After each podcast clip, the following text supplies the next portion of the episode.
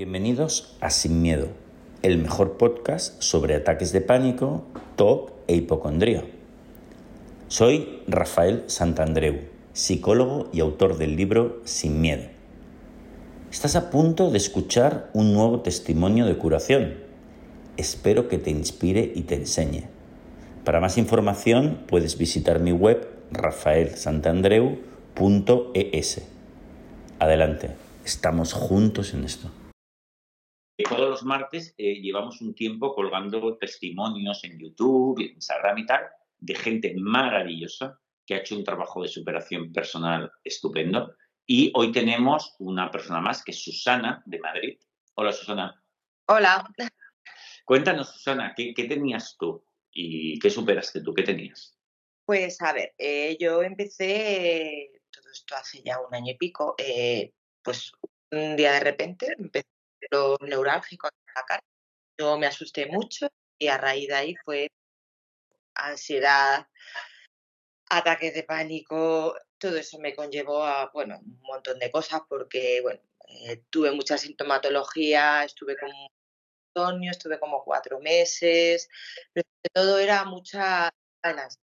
Me daban como dos, dos, tres, yo decirte, ataque de ansiedad diario, mitad de la noche, de esto de a las dos te despertabas y decías, pero ahora qué, si, si ya no, no estoy haciendo nada, es que no, no entendías el por qué en, ciertos momentos que, que, se supone que tú estabas en relajado.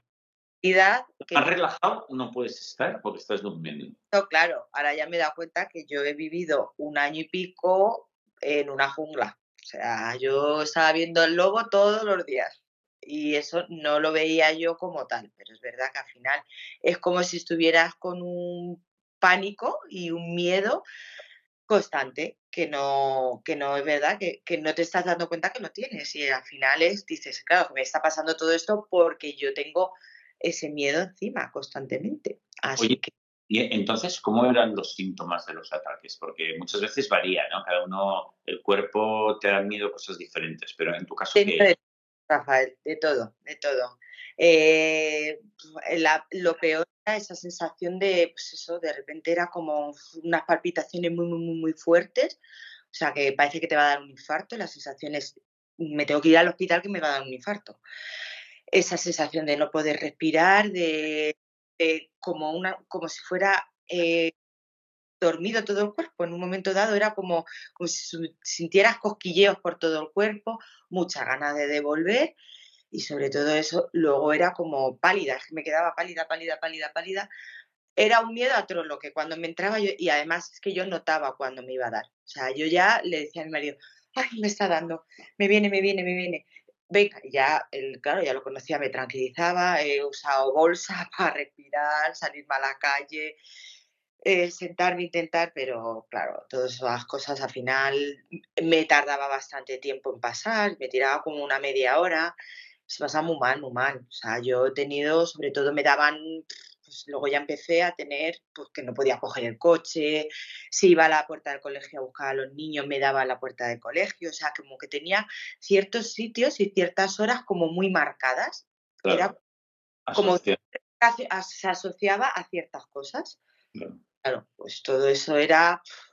¿Y, llegaste a evitar mucho? A evitar empezar a ir en coche. Voy a salir a no sé dónde, no sé qué, no sé cuántos. Mucho, hasta que empecé con, la terapia con Natalia, eh, ya, yo no cogía el coche, no iba al colegio, pero, o sea, ¿cómo iba? ¿De qué manera iba? Madre mía, o sea, no, no me quiero ni acordar porque era horrible.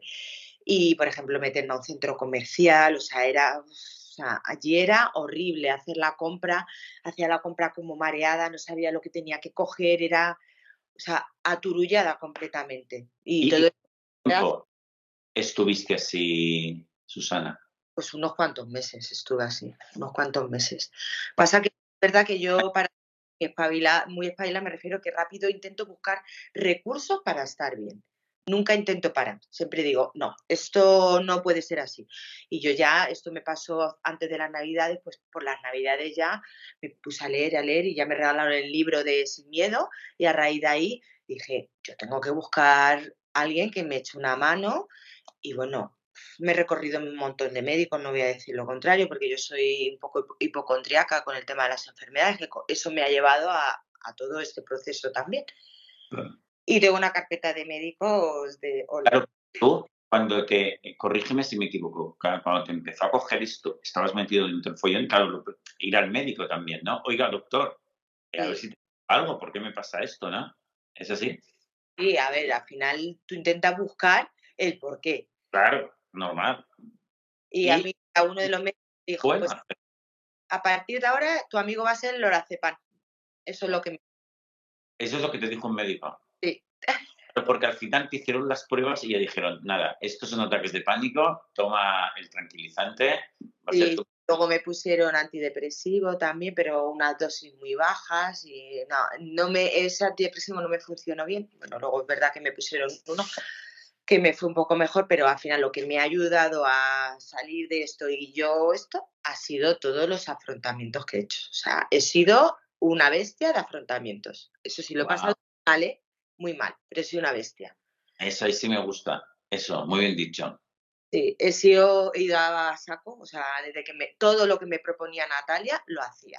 Incluso si me decía, bájate al colegio, bajaba media hora antes, me plantaba allí y veía pasar a todo el mundo. Yo con mi, todo mi ansiedad y con todo mi, uy, yo decía, madre mía, madre mía, y era como, y aguantar el tipo. Algunos días salía hasta del brazo de mi hijo, el pobre, con 14 años, decía, agárrame Alejandro que me voy a caer redonda.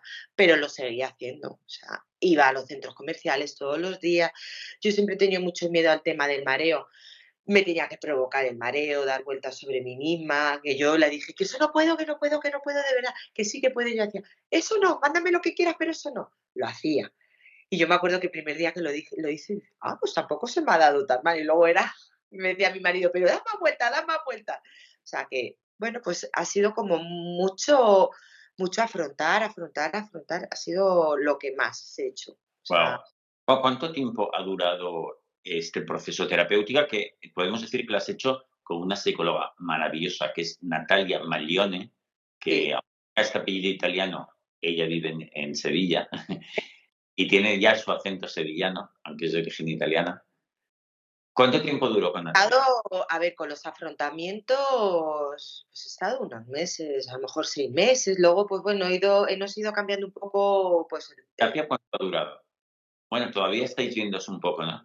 No, y es que no la quiero dejar de ver porque yo estoy, a ver, yo creo que estoy para, para dar alta, pero bueno, ahora mismo tengo una situación un poco especial familiar, van a operar a mi hermana de un tumor y demás, y creo que la ayuda de Natalia en estos casos me va a venir bien porque cuando estoy un poquito así, ella me reconduce.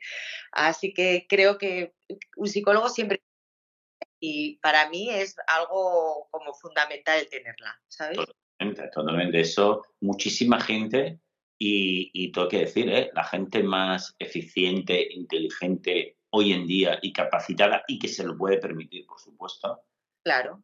Y, yo he trabajado con un montón, ¿eh? hablo de ejecutivos, futbolistas, deportistas, etcétera. Tienen un psicólogo siempre. Y, y es maravilloso, yo he tenido también. Y, y entonces es una persona que simplemente, oye, una parte objetiva que te ayuda a aprender más de todo lo que te sucede y encararlo de la manera, es una joya, tener eso es una joya.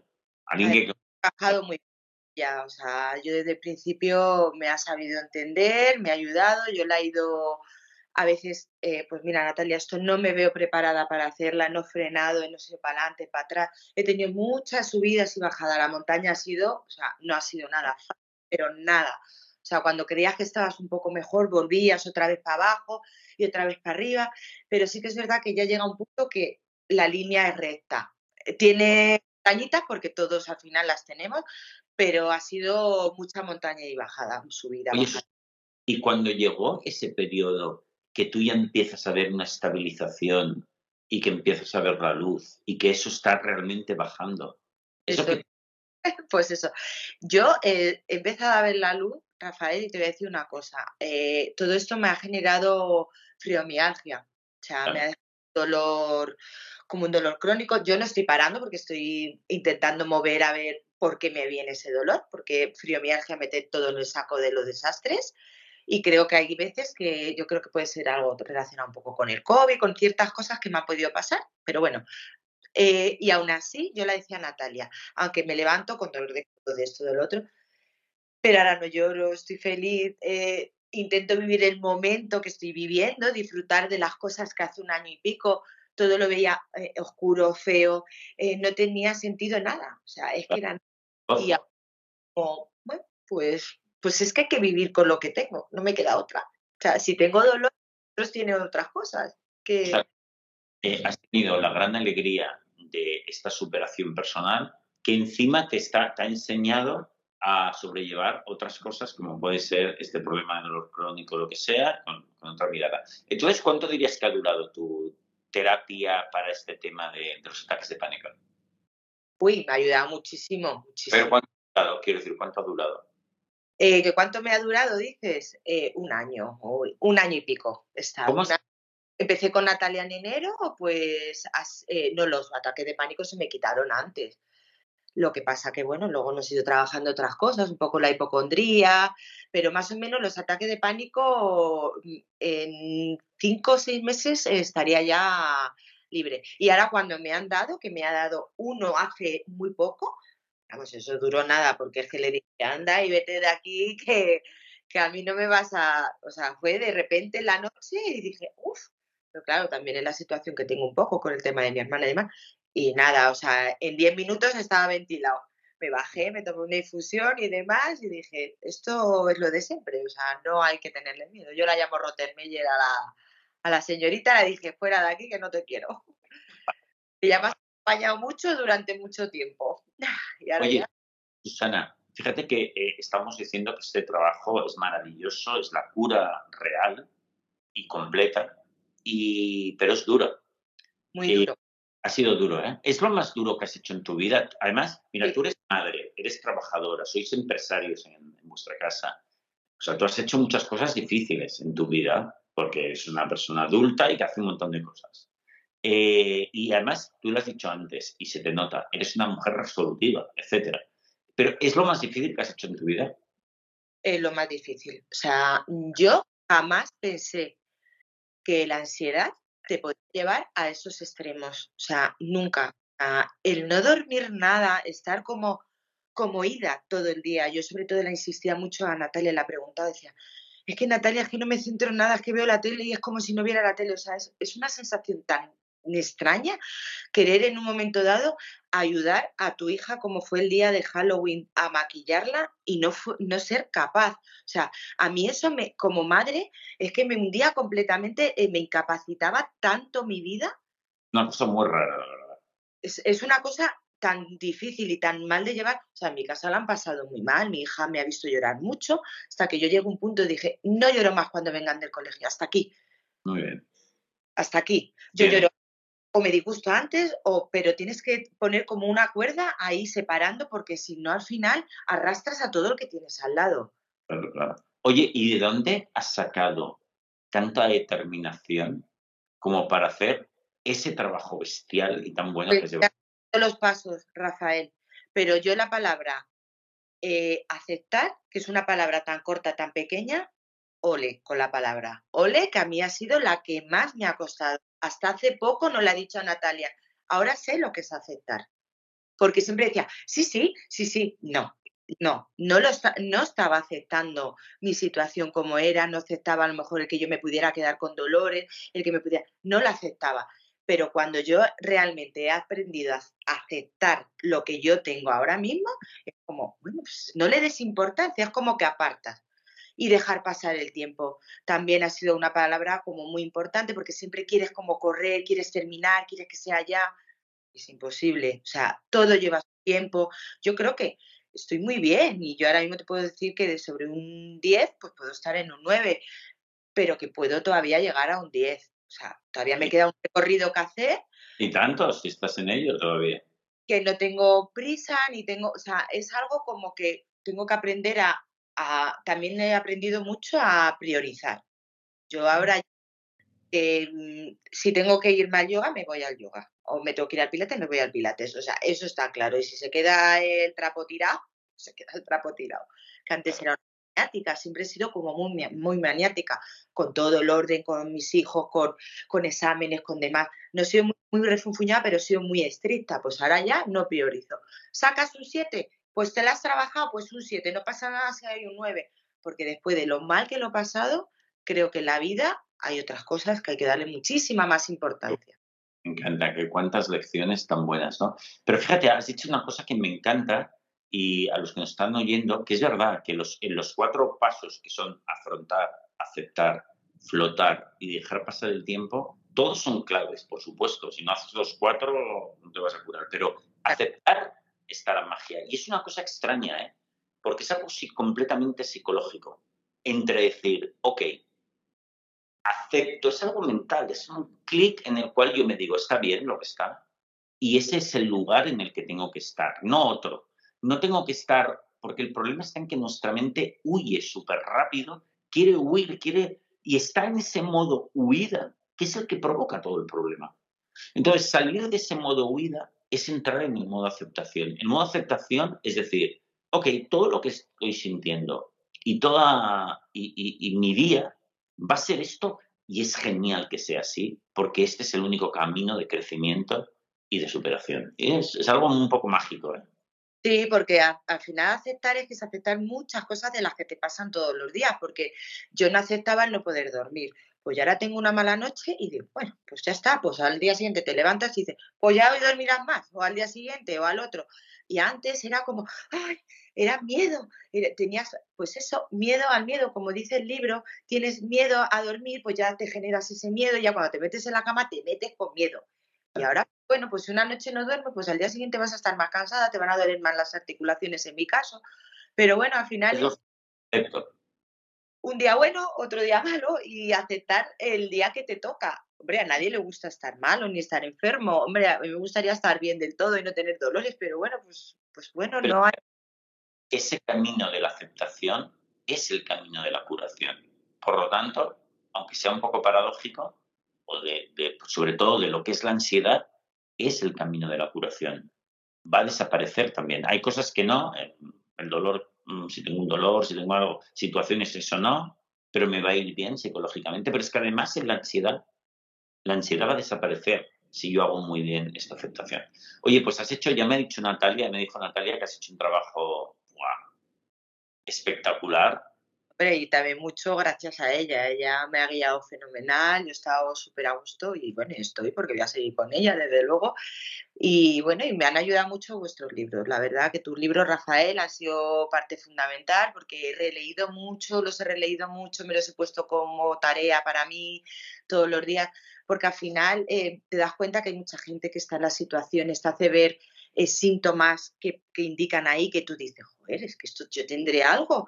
Y al final te das cuenta que no eres la única que los tienes, que somos muchos que, tenemos, que hemos tenido ese problema, que los tenemos, y eso al final te hace como tranquilizarte un poco, ver que... Y es verdad que a mí me han ayudado muchísimo, muchísimo, muchísimo. También he escuchado una charla de las que tuve un tiempo que no, porque me condicionaba y dije, pero es verdad que cuando ya he estado más o menos tranquila. Eso sí me gusta verlas porque yo creo que ayudan a las personas. Por eso sí que me he decidido a hacerla, porque creo que es una ayuda el que vea a la gente que sí se puede salir. Efectivamente. Y yo te lo agradezco mucho que, que seas tan generosa de, explicar tu experiencia, que ayudará a muchísima gente. Nos escribe, nos dice que, wow, que estos testimonios son su mayor herramienta, ¿no? Porque se los ven cada día y eso les da fuerza para hacerlo, ¿no? Claro. Yo dar gracias por, bueno, por, por gente como tú en este caso, que escribáis ah, libros y que, bueno, pues que nos sirvan a las personas que nos estado así a, a salir de ese pozo y bueno, y, y profesionales como Natalia, que, que, ya te vuelvo a repetir que estoy encantada con ella y que, bueno, me parece de 10 y que me ha ayudado muchísimo en este camino, pero sobre todo a mí, que es verdad que he sido la gran protagonista de esta historia. Claro sí. Como una campeona. O sea. Has hecho todo tú porque es un esfuerzo tan grande que si uno no toma las riendas absolutas de su problema y se cura a sí mismo, nadie te va a venir a salvar. Sí, ahí está. Yo he salido ahí con ayuda, pero he sido yo. Pues guapísima, te mando un beso muy grande ahí a Madrid. Y próximamente. Adiós, gracias.